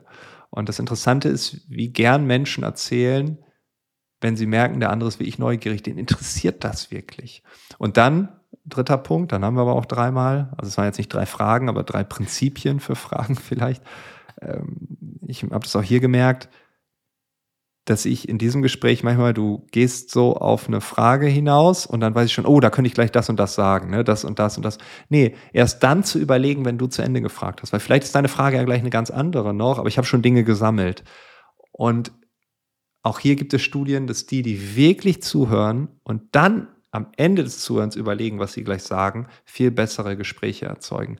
Und das ist etwas, das habe ich gerade auf dem Schirm, das versuche ich zu trainieren, weil ich sehr schnell denke und schon im Gespräch sehr schnell eigentlich weiß, was als nächstes so, äh, das aber dann auch ganz viel versperrt oder ganz viele Brücken eben nicht baut. Mhm. Oh, jetzt waren da ganz viele Sachen drin. Erstmal kurz wieder Metaebene, Podcaster, alle, die Interviews führen dieses, also erstmal ist es ja, glaube ich, muss man es mögen, lange fragen und viel Kontext geben. Was ich von Tim Ferriss immer wieder gehört habe, weil der macht das auch, ist erst die Frage stellen und dann weiterreden, weil so gibt man der anderen Person die Möglichkeit, auch nochmal zu überlegen darüber. Ja. Das auch als Chance zu sehen. Natürlich kann es sein, dass man zum Schluss nochmal die Frage stellt. Wenn man fünf Minuten redet, dann hat die andere Person die Frage schon wieder vergessen war so ein bisschen, ist, ist mir gerade dazu fallen gefallen, ja, ja. Um, was ich manchmal probiere, kann, kann, gut helfen. Und gleichzeitig ist es ja auch erst ein, es ist ein Gedanke, wo sich die Frage erst formt. Und es ist nicht die perfekt vorbereitete Frage, sondern einfach dieses, dieses gemeinsame Erkunden, zum Beispiel, was ich auch mhm. sehr spannend finde. Zum Beispiel, was du auch meinst, Sachen finde ich sehr spannend. Es geht auch nicht mal um die perfekte Frage, nee. sondern auch ein, was ist, worum geht es eigentlich? Und was er meint dahinter oft Neugier. Und was dahinter ist ja so die Lust auf etwas zu erkunden, aber auch Erkenntnis. Wir können die beste Frage stellen, wenn wir nicht an der nicht daran interessiert ist, was der andere sagt und was passiert. Und es ist einfach nur so ein, dann könnte ich dir gleich die Antwort sagen. Ja. Und wenn ich, wenn ich zum Beispiel schon weiß, ist es so ein bisschen auch zum Beispiel im Coaching, werden ja Fragen ganz bewusst eingesetzt. Und dann geht es ja aber auch darum ein, du willst, dass sich etwas durch diese Frage verändert und diese, die, dieses Reflektieren und diese, diese Reise mitnehmen. Und es geht nicht darum zu sagen ein, oh, ich stelle dir eine Frage, wenn du es nicht weißt, dann sage ich es dir einfach. Sondern, weißt du, darin so ein bisschen ja. Interesse zu haben. Ja, ja. Und was ein Zitat, was mir jetzt eingefallen ist von auch, die Verkäufer reden, die, die, die, die am besten sind, reden gar nicht so viel, beziehungsweise haben nicht den Mehrwert. Genauso wie das Gleiche auch. Das Zitat vom Dalai Lama. Wenn du sprichst, wiederholst du das, was du schon weißt. Doch wenn du zuhörst, kannst du vielleicht etwas Neues lernen. Ja. Das ist auch so oft Mega. von, ja, ja. muss nicht nur eine Frage sein, ja. aber allein ein, auch wenn du denkst, du weißt schon alles, einfach mal ruhig. Das klappt auch sehr gut übrigens in Meetings. einfach mal ruhig zu denken, okay, was sind denn die Gedanken der anderen? Ja. Ja, genau. Und ich glaube, wir sind ja in so einer Welt angekommen, in einer Creator-Welt, das ist ja schon so gesagt, wo wir sehr viel senden und ja, häufig gar nicht zuhören. Ne? Oder ich habe es mal gemerkt, ich, ich hatte irgendeine Social-Media-Plattform ausprobiert oder habe ich gesendet und dann dachte ich so, oh nee, jetzt habe ich Kommentare, wie ätzend. ne? Ja, ich will hier meinen Kram hier loswerden, aber wenn jemand was schreibt, dann ist er total ätzend. Ne? Und dann habe ich gemerkt, ja, vielleicht ist erstens diese Plattform nicht so meins. Und zweitens, ja, warum will ich denn nicht zuhören? Also ich hatte Feedback zur Plattform und ich hatte Feedback zu mir selbst. Und äh, ja, ich bin von der Plattform weggegangen, hatte Zeit zu reflektieren. ja. Lass uns das mal als an, also einen guten Anlass nehmen, um zu schwenken zum anderen Thema. Und zwar, du hast vorhin Call Newport ja. erwähnt. Und eine große Sache, wo ich ein sehr großer Fan bin, von noch, worüber er geschrieben hat. Ich weiß nicht, ob das immer noch sein jüngstes Buch ist. War es Digital Minimalism. Mhm. Und es passt für mich zu vielen Sachen, worüber du gerade schon gesprochen hast. Auch gerade an ne? Social Media. Ja, ganz klarer Punkt. Auch so von, aber auch zu überlegen, in gerade diesen Themen, wo du dich ja auch immer wieder in Interaktion mit anderen Organisationen bist, diese Verbindung bei digitaler Minimalismus sehr, sehr auf persönlicher Ebene, um zu sagen, ein, okay, nicht alles irgendwie unbewusst zu machen, sondern können wir uns auf die wesentlichen Sachen reduzieren, können wir zum Beispiel auch Social Media gerade achtsam benutzen und ja, vielleicht auch manche Sachen, die uns halt nee, keinen Nutzen, keinen Mehrwert geben, die eher komplett aus unserem Leben streichen. So ein bisschen von, was, was sind deine Gedanken zu digitalen Minimalismus. Vielleicht gibt es da auch zu diesem Thema Sachen, wo sich deine Meinung in den letzten Jahren verändert haben. Ja, ähm, es ist nicht sein letztes Buch. Sein letztes Buch war Eine Welt ohne E-Mail. Oh, stimmt. Ja. Äh, was aber auch sehr, sehr nah bei dem. Ja, genau. äh, als nächstes kommt Slow Productivity. Das geht auch mhm, in die mhm, Richtung. Da bin ich sehr gespannt drauf. Und ähm, dann schreibt er jetzt, glaube ich, so habe ich es in seinem Podcast gehört, glaube ich, ein, ein Deep Life. Ähm, da wird der digitale Minimalismus, die Idee auf jeden Fall weiter fortgesetzt.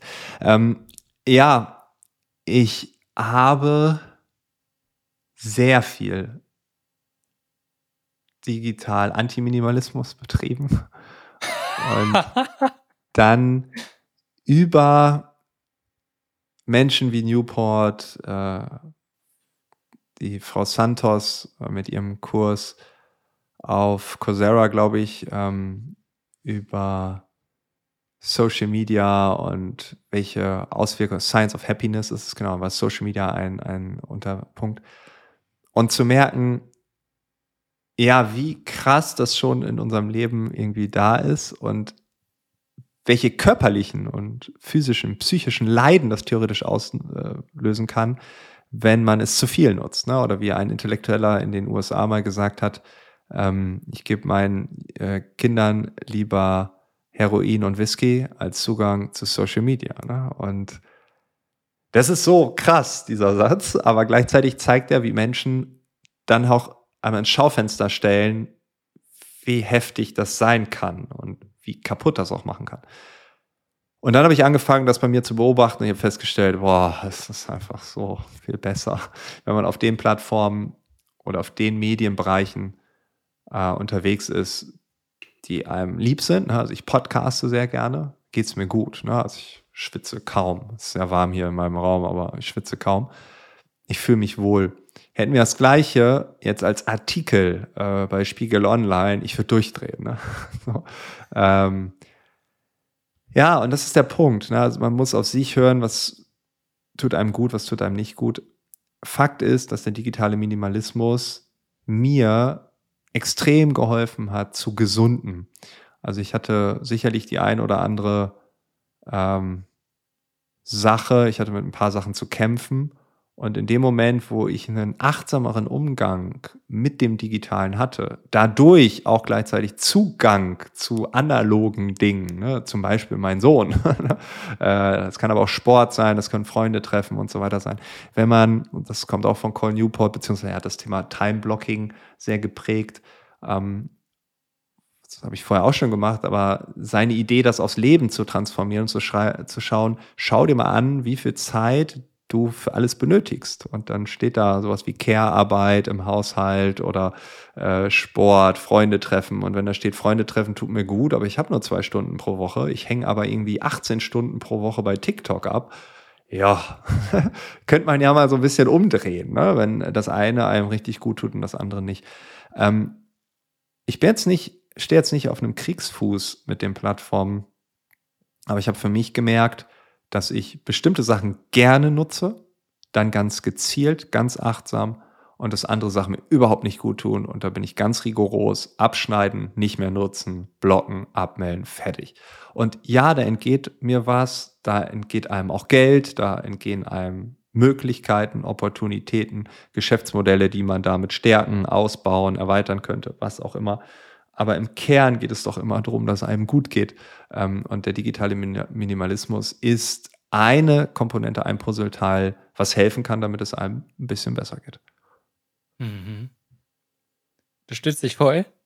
Das so höre, im beruflich, äh, im privaten Leben hat man einigermaßen, gerade je nachdem, wie man Social Media zum Beispiel privat nutzt, großen Einfluss.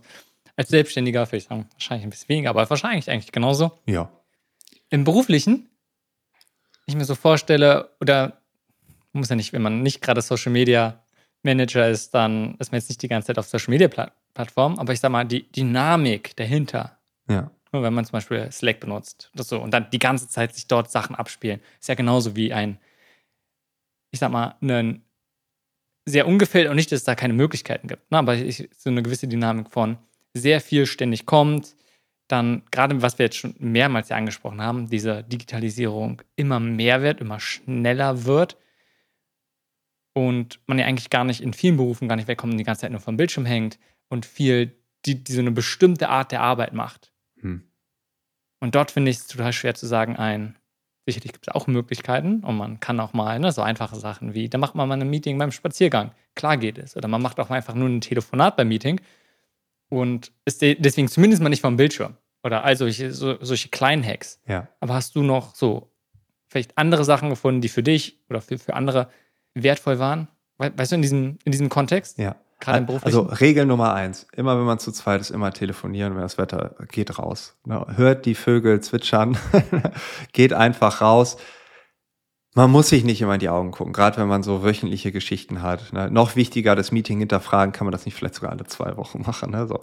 Ähm, dann Slack und Co. E-Mails nicht immer offen. Also ich habe jetzt keine Notifications hier. Ich lese in diesem Gespräch keine E-Mails nebenbei. Ich habe meine Handys nicht hier liegen. Na, davon liegt sie aber umgedreht.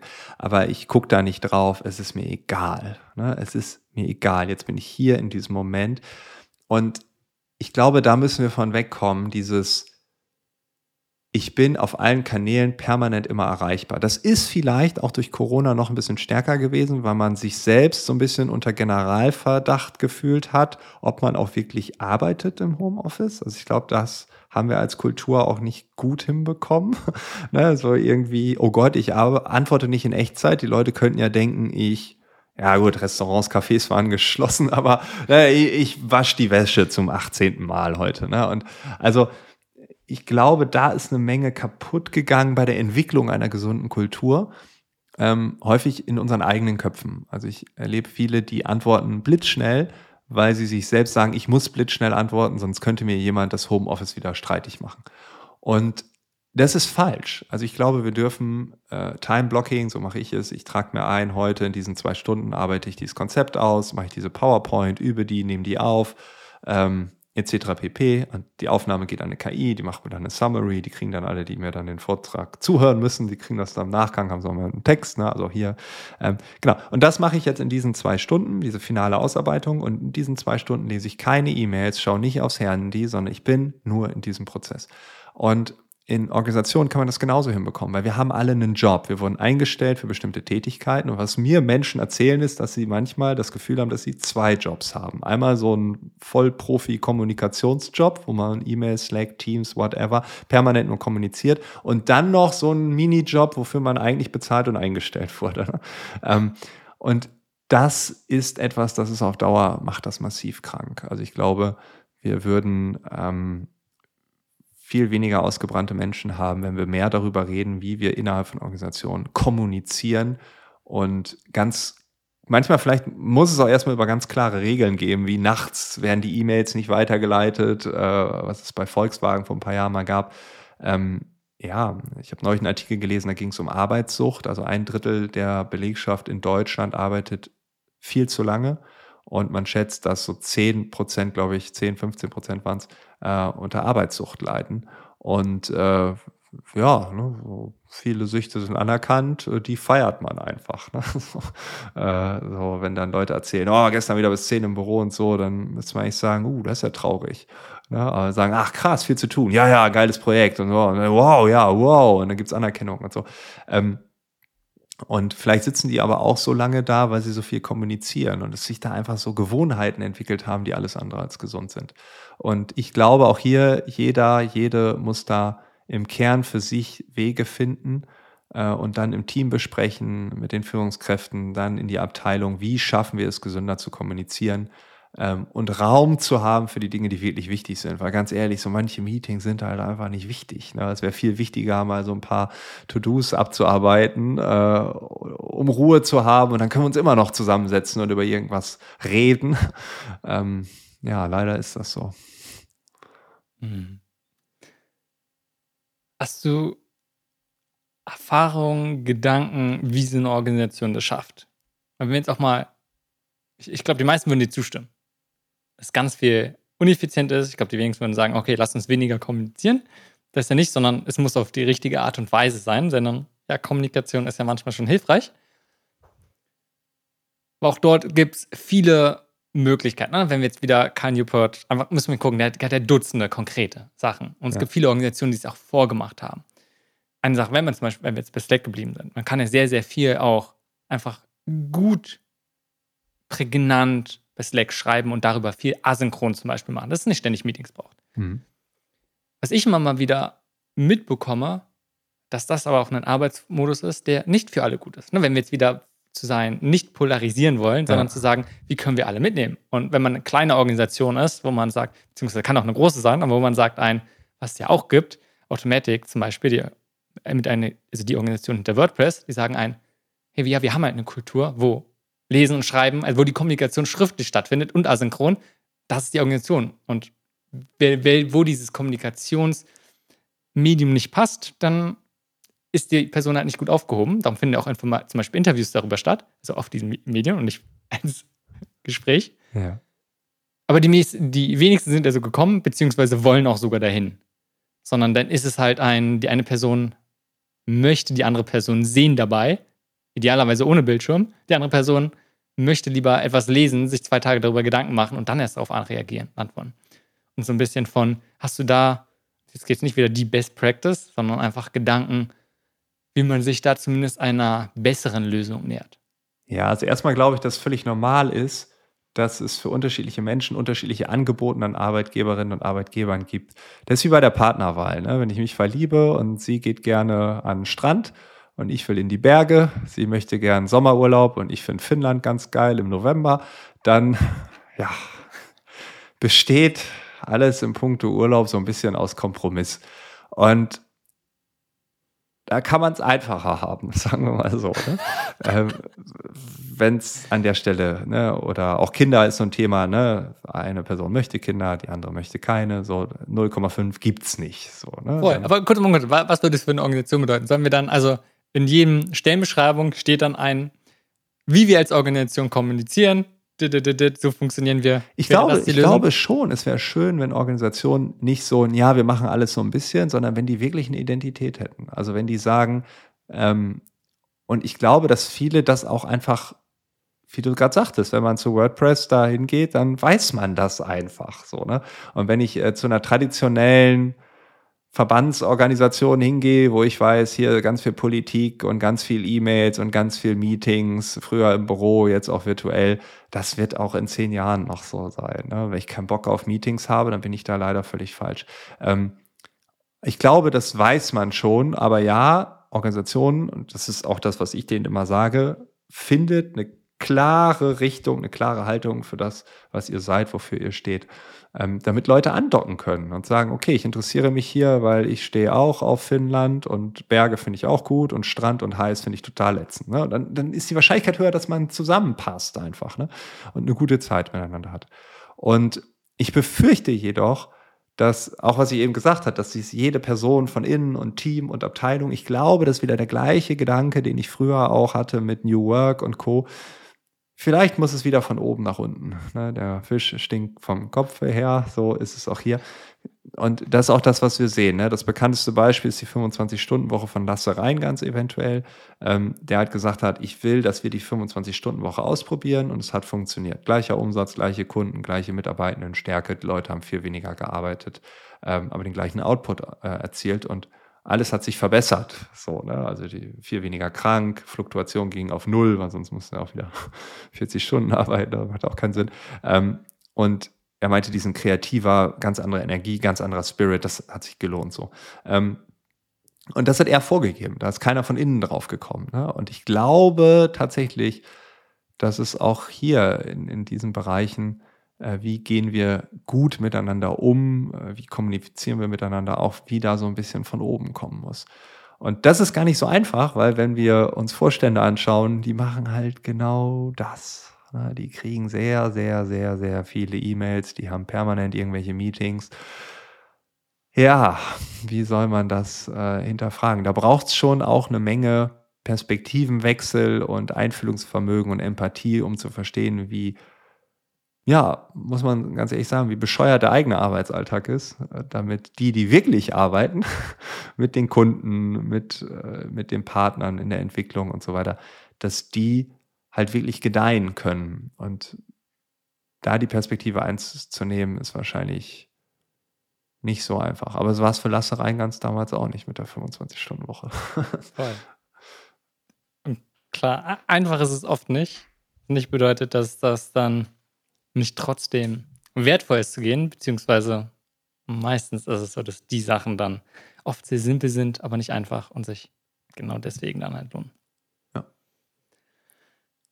Lass uns mal, wenn wir so langsam zum Schluss kommen. Wir haben jetzt nicht so viel auch reflektiert, worauf ich gerne darauf eingegangen, so deine ganze Podcast-Journey, was du so auch gelernt hast, wie du dich verändert hast. Doch vielleicht noch so nur zwei, drei kurze Sachen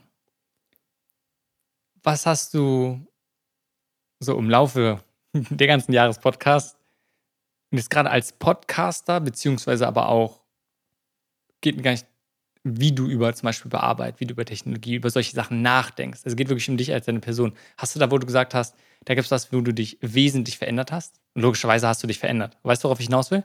Ja. Selbstbild. Inwiefern? Ähm, als ich angefangen bin, es war ein Hobby. Ja, es war ein reines Hobby. Dann hatte ich irgendwann so viele Hörerinnen und Hörer, dass ich dachte, ich muss Marketing machen. Dann wurde das irgendwie so ein bisschen werblich und dann brachen die Hörerzahlen ein. Dann habe ich verschiedene Auftragsproduktionen gemacht, etc. pp. Aber ich bleibe bei meinem Stammpodcast. Und irgendwann habe ich festgestellt, dass der Kern, warum ich irgendwann angefangen bin, es war Fragen zu stellen, neugierig zu sein. Ich war neugierig für ein Thema und ich war neugierig auf die Menschen, die mir was über dieses Thema erzählen. Und als ich das wieder zurückerlangt hatte, neben dem ganzen Marketing, bla bla, der auf den, in den vielen Jahren auf mich eingeprasselt ist, oder die tollen Auftragsproduktionen, die auch schön waren und auch spannend und viel gelernt, aber der Kern war, ich sitze da und habe eine Person, auf die ich mich freue, und dann reden wir über ein Thema. Und dann switchte etwas, nämlich ich habe verstanden, dass das, was ich mache, einen Wert hat für andere. Also nicht nur für mich, sondern auch für andere. Und dann war es ein Hobby. Also es war wieder ein Hobby, aber gleichzeitig war es nicht mehr dieses, oh Gott, das ist ja nichts, sondern es war ein Hobby, womit ich Menschen eine Freude machen kann. Ne? Und ich werde es nicht vergessen, ich hoffe, ich werde es nie vergessen. Ich hatte neulich eine Veranstaltung, äh, in Frankfurt war es, glaube ich, genau. Und dann bin ich so zum ICE gehetzt, um den einen noch zu kriegen nach äh, Berlin. Und dann habe ich so 50 Meter vor mir jemanden gesehen, der guckte mich an und nahm so einen Knopf aus dem Ohr. Und dann, ich bin so weiter, aber ich habe so wahrgenommen, ne? da, bin ich so an den Leuten vorbei, stiegen welche aus, wir mussten einsteigen. Und dann bin ich so in seine Richtung gelaufen, er in meine. Also er ist ausgestiegen aus dem IC und ich wollte rein, aber ich wollte noch ein paar äh, Waggons später einsteigen. Und ich hatte noch drei, vier Minuten. Und auf einmal kommt das auf mich zu, zeigt auf mich und sagt, ey, ich höre dich gerade. Und da bin ich so wie versteinert, stand ich dann da neben dem ICE am Gleis, so völlig durchgeschwitzt, so, ne? Also das war auch sehr warm und ich hatte so einen Sakko auch noch an, weil ich hatte ja gerade einen Auftritt. Und ähm, da war ich so, äh, was, hä? Wie, äh? Und er so, ja, ich höre deinen Podcast. Du hörst meinen, ja, die Folge mit Schermuli, also das war mit Professor Carsten Schermuli, so, ne? Und dann ich so, ja, ja, super Folge, die finde ich richtig gut. Ich höre den Podcast dauernd. Irgendwie so hat er noch, ich weiß nicht mehr genau den Dialog, nur noch bis dahin. Und dann war, ich war wirklich so völlig perplex. Und dann er so, ja, danke, das macht richtig Spaß, coole Sache. Und dann, ja, ja, äh, äh danke. Äh, äh. Und ich war so völlig, und da habe ich auch noch mal realisiert, es gibt Menschen, die das hören, ne? Und das klingt so absurd, weil es ist so ein, ich bin im zehnten Jahr, ne? Aber über diese kleinen Sachen, wenn man sich darüber freut, ist, glaube ich, gut. Und gleichzeitig zeigt es einem, dass es irgendwie schön ist und gut ist, das, was man macht. Ne? Egal wie nischig es ist, egal wie viele es hören, es hat eine Resonanz äh, irgendwo und das ist das Schöne. Wir tauschen uns über die Dinge aus. Und ähm, ja, ich glaube, ich bin immer noch am Anfang. Weil wenn ich jetzt mal an den Anfang dieses Gesprächs zurückdenke, wenn ich sage Interaktion, dann muss ich wahrscheinlich die Selbstkritik zulassen, dass ich die Interaktion mit meinen Hörerinnen und Hörern nicht immer so geführt habe, wie man es hätte führen können. Ähm und ich habe so viele tolle Menschen gehabt, die mir geschrieben haben. Und ich glaube, ich habe diese Interaktion nicht so geführt, wie ich sie vielleicht auch hätte führen müssen, was zu den jeweiligen Zeitpunkten auch eine Berechtigung hatte. Ähm, ja, und ja, ich habe halt so eine kleine Radiosendung im Internet, wie ich 2014 immer gesagt habe. Und es gibt Menschen, die hören die echt verdammt gerne. Und man hat eine Verantwortung. Aber ich weiß jetzt auch, ich habe eine eigene Radiosendung im Internet. Und das ist nicht irgendwie so mal gucken, sondern die ist jetzt schon seit zehn Jahren da. Ne? Und das hat sich verändert, also das Selbstbild. Mhm. Spannend. Hast du das Gefühl, also wenn du überlegst, von du bist ganz am Anfang, in welche Richtung es doch in der Hinsicht für dich geht? Uh, das ist eine spannende Perspektive. Ich frage ja immer, in welche Richtung es geht. Und ich denke immer, es muss was Neues kommen. Ne? Also immer wenn, aber ich kann ja auch innerhalb dessen, was ich gemacht habe, immer wieder neu starten. Und äh, ja, spannende Frage. Ich glaube, wenn ich nochmal neu starten würde, ich sage, okay, Neustart, das ist ganz interessant, weil heute wurde agenturseitig der Server gewechselt. Also das ist ja völlig absurd. Ich habe eine E-Mail bekommen. Ich hatte das Datum schon wieder vergessen. Ja. Ähm, Sie wurden heute für, also vom alten Hoster zum neuen, weil der kostet dann irgendwie 50 Euro weniger und die haben eine Kooperation und bla bla. Also 50 ne, Euro im Monat nimmt man gerne weniger, äh, zahlt man gerne weniger. Und ja, es ist quasi dann heute so eine Art Neustart. Darum gute Frage. Ich glaube, ich würde tatsächlich mehr Interaktion machen mit denen, die das hören und mehr zuhören als senden. Weil ich glaube, ich bin immer noch in diesem LinkedIn-Modus oder Social-Media-Modus, wie ich eben gesagt habe, oh Gott, ich habe drei Kommentare. Die muss ja, wie soll ich das denn jetzt noch machen? Gar nicht böse gemeint. Ne? Ich freue mich über jeden, aber wie so, wo soll ich das noch und wie, wo habe ich die Zeit und so? Ja. Und ich glaube, das würde ich machen. Dann bin ich sehr gespannt, was du umsetzt.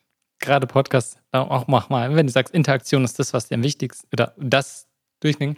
Podcast ist ja eins der Medien, wo das am schwierigsten ist. Weil es ja genau wie gesagt, es ist wie eine Radiosendung, es ist kein Radio, aber wie du strahlst etwas aus, die anderen haben nicht die Chance. Es gibt inzwischen so, aber meistens haben sie nur die Chance zu hören. Sie können das ja. Einzige, was sie machen, ist Stopp drücken, schneller, langsamer, aber nicht ein antworten oder irgendwas reagieren, was in allen anderen Sachen ist. Es ist ja nicht mal ein Like. Genau, genau. Es ist einfach eine Zahl. Und wer weiß, genau. ob die auf dem neuen Server auch noch da ist. Hat es überhaupt geklappt? Wir werden es sehen nachher. da bin ich sehr gespannt von. Also, das wäre für mich auch nochmal eine. Da bin ich sehr gespannt, wie sich Podcasting entwickelt. Es gibt ja Podcast-App, wo es Kommentare gibt. Hm. Mit mehr Richtung Social Media. Ob es jetzt förderlich ist oder nicht. Vielleicht hat das Podcast ja auch gerade ausgemacht aber auch welche Möglichkeiten dieser Interaktion du dann so findest. Es ist ein, Leute können ne, klassische Sachen, Sprachnachricht, im Prinzip auf der Webseite hinterlassen, was du dann einbaust, Fragen, Live-Calls, was auch immer, was es da für Möglichkeiten gibt. Ja. Ja, ich werde es sehen. Heißt ja nicht, dass ich Dank. wirklich neu anfange. das ist mir die Frage gestellt. Neu anfangen? Ja, vorher nee. heißt es nicht. Aber so wie ich, was ich bis jetzt von dir mitbekommen habe, ein Stillstand ist auch nicht das, was dir mhm. mhm. unbedingt gefällt. Das heißt, eine Entwicklung muss halt. irgendwo sein, ja. Frank, wenn wir jetzt zum Schluss sagen, gibt es noch irgendwas, wo du sagst, das möchtest du nochmal sagen? Von erstmal, vielleicht was du wiederholen möchtest, einfach nochmal betonen möchtest, oder du sagst, da haben wir jetzt nicht die Chance drüber gehabt, darüber zu reden. Das möchtest du aber nochmal jetzt hier einbringen.